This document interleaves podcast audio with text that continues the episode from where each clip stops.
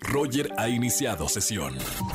Estás escuchando el podcast de Roger González en Exa FM. Buenas tardes, bienvenidos a XFM 104.9, soy Roger González, 4 de la tarde con 4 minutos en este miércoles de confesiones. Señor, señor, niño, niña, ¿tiene algo para confesar en la radio? Márcame en esta tarde. Teléfonos en el estudio 5166384951 663850. Es momento de liberar tu alma. Confiésate en la radio, límpiate de pecado y gana boletos a los mejores conciertos. Atención que estoy regalón en esta tarde. Regalo boletos para Fonseca que se va a presentar en el Auditorio Nacional. Regalo boletos para José el Soñador con Carlos Rivera, Kalimba, Fela Domínguez y un gran elenco. Y además es miércoles de coaching con el doctor Roch. Eh, obviamente con estos temas de desarrollo personal vamos a hablar del tema cómo leer mi realidad. Ya ven que a veces vemos con otros ojos o con otro vidrio lo que pasa en la realidad, vamos a tocar este tema con el doctor Roch. Y además tenemos un adelanto de mi nuevo podcast de Comunidad Wimo con Jonathan Cuben. ¿Se acuerdan de este chico que recorrió el mundo con un letrero que decía Mom, I'm fine? O sea, mamá, estoy bien. Vamos a hablar con él más adelante. Tiene una vida impresionante y de verdad muy inspiradora para toda la gente. Vota ya en nuestra encuesta en Twitter, arroba XFM. ¿Qué labor doméstica odias más? Pusimos varias opciones. Puede ser lavar trastes, lo odio. No, prefiero, te juro, cocinar menos lavar trastes. Yo voy a poner la opción A. Opción B, barrer Opción C, planchar o la de limpiar el baño. ¿Cuál es la labor doméstica que más odias hacer en tu hogar? Vota ya en nuestra encuesta en nuestro Twitter oficial, arroba exafm. Roger en Exa. Señoras y señores, tengo a dos guapísimas mujeres, hermanas, gemelas, originarias de donde me vio nacer el Cerro de la Silla. Mis paisanas, Le Twins. ¿Cómo están, chicas? Hola, Un gusto estar por acá. Oigan, qué felicidad tener a dos chicas súper talentosas y que les ha ido muy, muy, muy bien en la música. Estábamos hablando fuera del aire que ya llevan varios años aquí en la gran capital, en la Ciudad de México, ¿no? Justo, ya cinco años nos vinimos a vivir para acá, pero empezamos en Monterrey desde los 17, 16 años. ¿Cómo empezó el, eh, su camino por la música? Uy, yo creo que desde que tengo memoria nos gustó la, música electrónica, pero justo en Monterrey empezamos como por hobby eh, las clases de DJs. Entonces allá literal, en la clase San Pedro íbamos diario pero poco a poco se fue haciendo como más algo en serio, más en forma, le fuimos dando como más seriedad y aquí estamos. En esos momentos que estaban iniciando música, Carla y Karen, eh, ¿quiénes eran sus DJs favoritos? O que decían, me encantaría tocar en un escenario junto con ellos. Wow, hay justo una, una, historia muy, muy loca que, no sé, ahorita nos acordamos Carla y yo y nos da mucha risa porque justo en Monterrey siempre, bueno, siempre han hecho como muchos eventos de todos los géneros, pero de electrónica me acuerdo que siempre todas mis amigas se iban como a Demi Lovato, bla, bla, otras cosas. Y nosotras era como, no, electrónica, electrónica. Y uno de esos fue Dimitri Vegas y Like Mike, que de hecho nos quedaron mal con el boleto. Tuvimos que colarnos al festival por la parte de atrás. No, ya nos ¿De, contrabando? o sea, en verdad ahorita sí yo creo que voy a llegar un día con ellos a darles así como, ten, te debo el dinero del boleto o algo. Porque hasta Carla sobornó al guardia para poder entrar por atrás, infiltrarnos así como pudiéramos. Y qué bonito que ahorita ya hemos trabajado con ellos, este, y bueno, estamos tocando con ellos, vamos a tocar en, en Tomorrowland, uno de los eventos de electrónica más importante en su escenario. Entonces es muy loco como de haber pasado de ese evento a ahorita trabajar con unas personas que fueron ídolos y ahora son amigos, yo creo que es un feeling muy bonito. Es una locura porque han estado, gracias a, su talento y su música, en España, en Estados Unidos, en Colombia, Bolivia, India. Tailandia, Indonesia, China. China, justo de hecho. visitaron todo el mundo.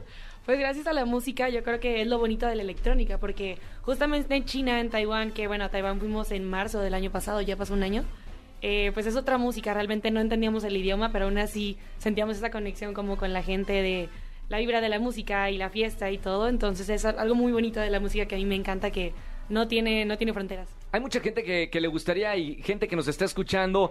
Me encanta la onda de, ser DJ, me encanta la onda de, hacer música, de tocar música, pero ¿cuáles son las complicaciones del DJ? Además de dormir a las 3, 4, 5 en la mañana. Claro, dormir, claro. Bueno, sí, obviamente yo creo que es un poquito a veces pesado de no estar fechas importantes con tus familiares, etcétera. Así te pierdes como de muchas cosas, pero bueno, yo creo que todo sacrificio tiene su, su recompensa. Y algo que sí me atrevo a decir es que sí fue difícil, yo creo más que nada que por ser DJ, por ser DJs mujeres en esta escena, hace seis años que empezamos era muy difícil ver a, a mujeres. Entonces claro que fue todo un reto porque el poder tener respeto y credibilidad sí fue como todo un trabajo, pero, pero bueno, supimos bien trabajarlo para que literal estar 24/7 para que todo eso se fuera construyendo paso a paso, canción tras, tras canción, gira tras gira. Y qué bonito que todo eso ha cambiado. Y ahorita ver cómo hay niñas que, que nos dicen, wow, gracias a ustedes estoy empezando la música, ya tomé clases, etcétera, yo creo que es un feeling como un, un compromiso enorme y como yo creo que ese es el mérito más grande. Entonces, sí, esas son, fueron un poquito de las cosas. ¿Y qué viene para ustedes? Porque la verdad es que están ahorita en la cima eh, con su trabajo y han ido a muchísimos lugares. ¿Qué les gustaría hacer o a dónde les gustaría llegar o tocar? Pues justo hoy anunciamos un tour que vamos, bueno, por todo México, San Luis, que Guadalajara, vamos este fin, Mexicali. Yo creo que son como unas que 15 ciudades. Sí. Oh. También de jueves, viernes, sábado, entonces iba a estar como medio full igual, no vamos a dormir. Y justo promocionando esta canción, que es una canción que escribimos y también, bueno, porque escribimos y cantamos. Entonces, justo hace como dos semanas salió este release, que es de Worldlands. Salió en la, en la disquera justamente de Dimitri Vegas en Like Mike. Órale. Entonces es una locura cierto. poder Qué como estar del otro lado ya trabajando con ellos, sacando nuestra música que escribimos en la disquera de los DJs que, que admirábamos cuando empezábamos. Y pues bueno, ojalá que también la pueden escuchar, se llama Worldlands. Y es como el tour de, de, de esta canción que, que acabamos de sacar. ¿Les queda pendiente tocar con alguien? Este, algún DJ importante que les encantaría estar en el escenario con él o ella? Uf, pues yo creo que más, más que ahorita que tocar, yo creo que eh, gracias a Dios ya hemos podido tocar con, yo creo que la mayoría de todas las leyendas que antes soñábamos, pero ahorita es más hacer música con ellos, hacer alguna colaboración con ellos, que yo creo que eso es más importante de más que ir a tocar, sonar sin, sin estar ahí, ¿sabes? Como poder pegar alguna canción, poder hacer colaboración con tal, tal, tal DJ, eh, porque al final yo creo que como mexicanas y como mujeres es bonito ir construyendo eso, ir poniendo ahí como la banderita de México por todos lados, entonces ahorita ese es como el, el objetivo. Felicidades, chicas, de verdad. De Twins con nosotros aquí en XFM 104.9. Estamos en vivo. Mucho éxito en esta giro totota que se van a echar por, por el país. Y aquí vamos a seguir con, con sus noticias, triunfando en el mundo. Felicidades de Monterrey. Le Twins, Carla y Karen de la Garza. Roger en Exa. Señoras y señores, miércoles de confesiones. Márcame al 5166-3849 o 50. Vámonos con esta llamada. Ah, ¿Cuál es? Línea 21. Buenas tardes, ¿quién habla? Hola Roger, soy Fernanda. Hola, Fer. Bienvenida a la radio. ¿Cómo estamos, Fer? Muy bien, muchas gracias. ¿Cómo te trata la vida, Fer? Ay, pues con mucho tráfico. Mamita, ¿dónde andas escuchándonos? Ahorita estamos parados en periférico. Pregunta, ¿ya está lloviendo o no está lloviendo? Como que llueve y se calma, llueve y se calma. Chipi chipi dirían por allá. Bueno, mi querida Exacto. Fer, miércoles de confesiones. Por favor, entra al confesionario. Acá está todo sanitizado y todo el asunto. Y ahora sí, Fer, con toda confianza, tú y yo. Espérame, cállate. Espérame, le había dicho que no me toque la campana cuando estoy al aire. Es una falta de respeto. Eh, Fer. ¿cuál es tu Ajá. pecado? Ay, pues yo tengo, creo que son dos confesiones en una Roger. Mamita, doble pecadora, doble Muy penitencia. pecadora. ¿Qué hiciste? Primero, ¿qué hiciste, Fer? No, pues se llama estar enamorada. Eso no es un pecado, hija mía. Eso es una bendición. Pero sí es cuando, cuando ambas partes están ocupadas, Roger. Ah. ¿Cómo Ajá. ocupadas quiere decir que tienen, re- o sea, están ocupadas, ocupadas de que tienen relación con alguien ya? Exacto. ¿Usted se metió a una relación en donde ya había pareja? Sí, y con quien estoy también tiene una pareja. Mamita. O sea, estás Sí, poniendo oye. cuernos en este momento. Sí, ¿Y te sientes culpable, Fer? mucho, muy culpable, pero ya nos queríamos desde hace mucho tiempo, pero pues el destino nos llevó a otros lados. Pero eso no es lo peor, Roger. Ya viene la segunda, ¿verdad? Exacto. Mamita. ¿Y ¿Cuál es la segunda? El segundo pecado. La segunda es que es el hermano de mi mejor amiga y mi amiga tiene esa ley de no me toques a mis hermanos. ¡Claro! Y fue con él. Sí, él tiene a su pareja y yo a la mía. pero nadie lo sabe hasta ahora que ya todo el mundo lo sabe. En este momento, ¿qué sientes, hija mía? ¿Tienes un remordimiento, culpa o la estás pasando bien en esa relación? Pues siento mucho remordimiento, pero es muy bonito. Ya entró, ya entró en la, la música sanadora. Muy bien, Fer. Acá no juzgamos, solo escuchamos, solo, solo somos oídos de la radio. Gracias, mi querida Fer, por llamarme en este miércoles de confesiones. Y aún así, pecadores y pecadoras reciben regalos. Te vamos a dar boletos para alguno de los conciertos que tenemos en esta tarde. ¿Te parece, Fer? Sí, muchas gracias, Roger.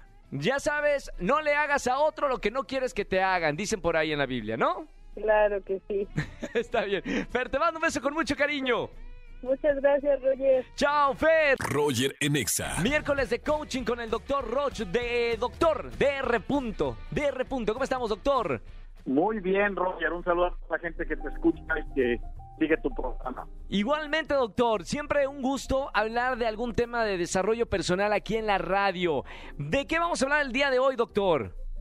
Desde tu presencia en el set. No, no es. No, por favor, Oye. no hablemos de eso. Vamos a hablar de cómo leer la realidad. ¿Cómo leer la realidad? Sí, mira, ahí te va. Hay cuatro maneras de leer la realidad y la base de todos tus resultados es cómo lees tu realidad. Sí, La primera es desde el instinto humano. El instinto humano es el eh, una manera de ver y de leer la realidad que te hace reaccionar, que te vuelve siempre en una persona que esté en guerra. Si alguien se te queda viendo es ¿qué me ves? el animal, lo más básico El- del ser humano. Sí, el instinto, la reacción, el hombre que se está está buscando sobrevivir porque todo lo ve como una amenaza. Ok, Te ves más bonita, ¿qué te pusiste? Te veo más rico, ¿por qué tienes eso y yo no? claro. Es todos estos procesos. El problema es que la- dice la gente, ah, esta es una persona agresiva. No, es una persona que lee la realidad desde el instinto, que es el séptimo cromosoma de los seres humanos. Sí, La segunda, desde la, desde la mente que miente, desde el pensamiento. ok, Y entonces, la persona vive la vida desde donde que ser el héroe, el que salva, el que resuelve, el que sabe todo, el más bonito, el más guapo, el más perfecto, el más excelente, el mejor amigo. Y eso se vuelve una locura. sí, Pero hay gente que así es. Y ese es 12 Hz y vive desde la mente miente, desde la pituitaria. El tercero es desde la amígdala cerebral, desde las emociones. emociones. Sí, entonces la persona lee la realidad en base a qué me produce placer y qué me evita dolor. Entonces, si esto me produce placer, lo hago. Y se vuelve servil ante el placer. Sí. Si esto me produce dolor, lo alejo y lo expulso. Dolor, hablamos eh, eh, tristeza, eh, Sufrimiento. sufrimiento. Todo lo que te produce esfuerzo, dedicación, Melancolía. disciplina, orden, respeto a las reglas. eh, Todo eso es dolor porque no te deja en la libertad del sentir. O sea, eso no existe. Correcto. Pero hay gente que desde ahí vive. La tercera es desde el timo, desde la parte espiritual, donde integras. Donde sea lo que sea que te pase, lo tomas con una realidad cruda. Sí. Esto me está pasando. Soy chaparro, soy alto, tengo 20 años, ya dejé de ser niño, eh, soy un adolescente, estoy viuda. El, el esquema que tengas y lo planteas desde un realismo crudo que te permite dar una respuesta real, específica y concreta en paz. Y entonces de estas cuatro formas de leer la realidad, la más correcta es la última, leerla desde el timo. Te voy a decir algo, no existe lo correcto porque el ser humano tenemos frecuencias altas y bajas. Sí. Lo que tenemos que tener es conciencia desde dónde estamos leyendo la Ah, realidad. ok, sí, sí, sí. Cuando tú eres una persona que empieza a reaccionar impulsivamente, inmediatamente debes de decir, estoy leyendo desde mi instinto, estoy enojado con esta persona y por eso estoy reaccionando así. Claro.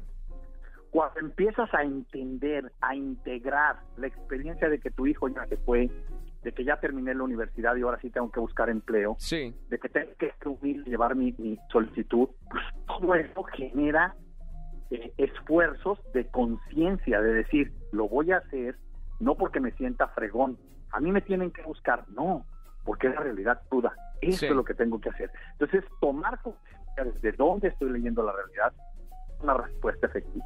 Fantástico. Para la gente que nos está escuchando, hay cuatro formas de leer la realidad y la palabra aquí clave, doctor, es conciencia. ¿Desde Ah. dónde estoy leyendo esa realidad que estamos viendo? Para no mentirnos. Eh, doctor, ¿cómo nos seguimos en las redes sociales para la gente que nos está escuchando aquí en la radio?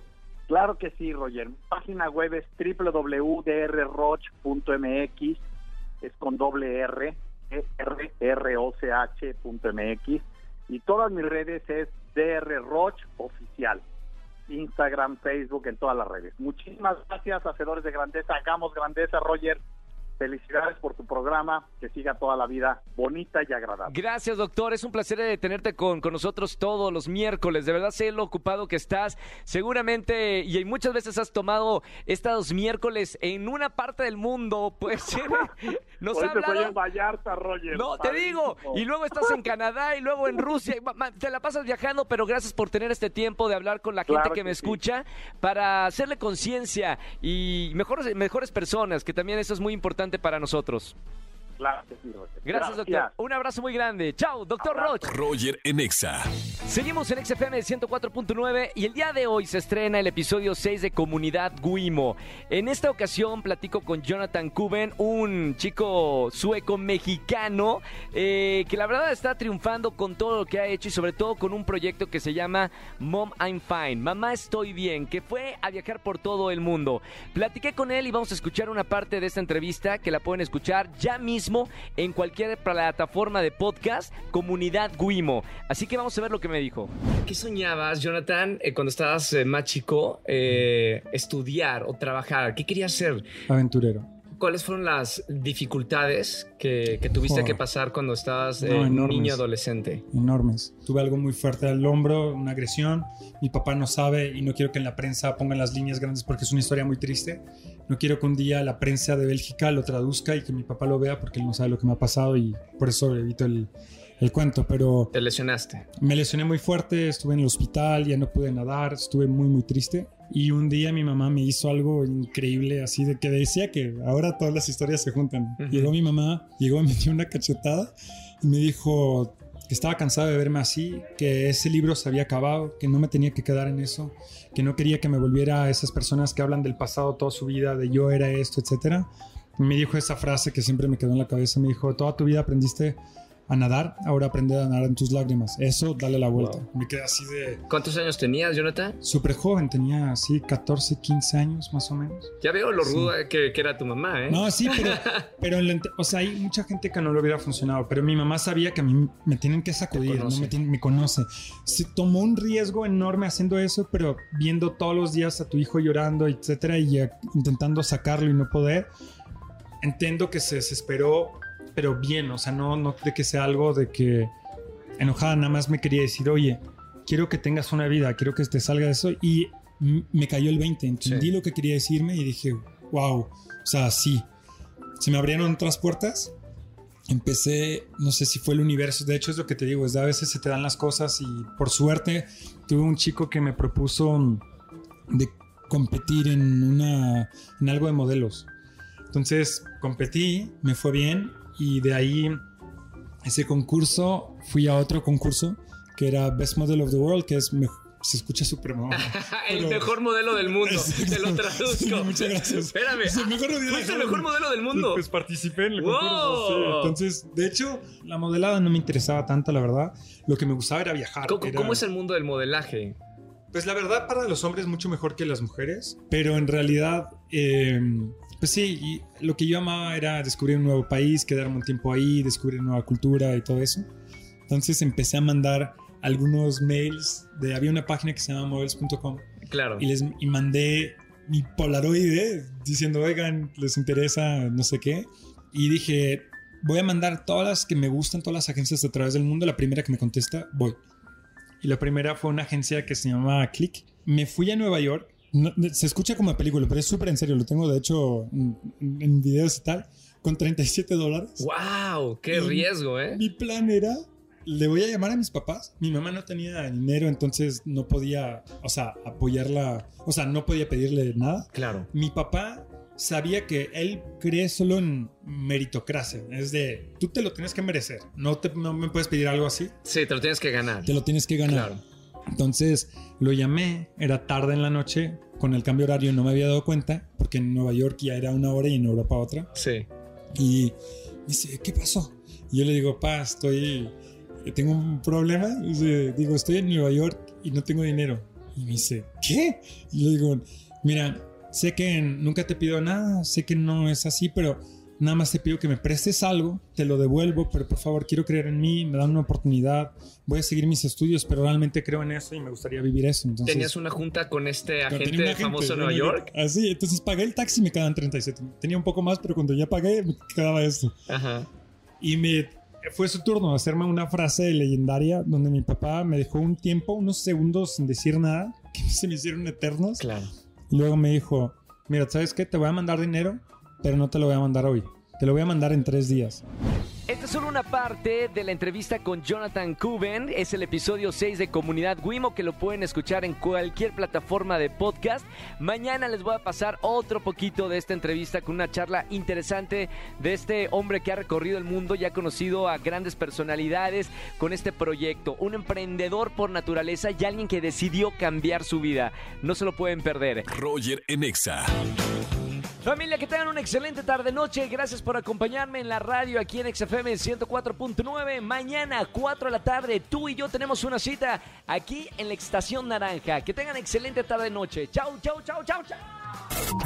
Escúchanos en vivo y gana boletos a los mejores conciertos de 4 a 7 de la tarde por Exa FM 104.9.